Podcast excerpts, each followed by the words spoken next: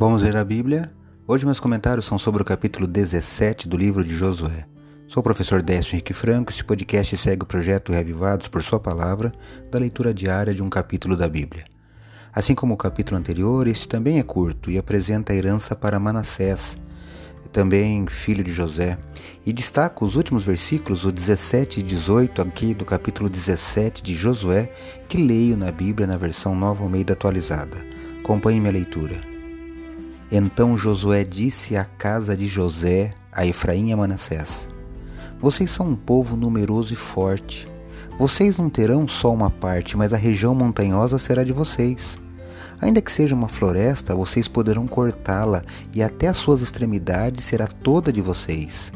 Porque vocês expulsarão os cananeus, embora eles tenham carros de ferro e sejam fortes. Eu li Josué capítulo 17, versículo 17 e 18. Observe que para as tribos dos filhos de José, né, que eram Efraim e Manassés, e quando desejavam mais terras, José, Josué perdão, apelou para eles se moverem e conquistarem mais territórios e expulsarem os cananeus. Mas eles não fizeram isso. Eu extraio o comentário do pastor Michelson Borges desse dia, que lembra que o povo de Deus deve lutar contra o pecado e não ser vencido por ele. Os cananeus não foram expulsos. Quando fazemos concessões ao pecado, acabamos vencidos. Os descendentes de José deixaram de olhar para o Senhor e temeram, por exemplo, meros carros de guerras.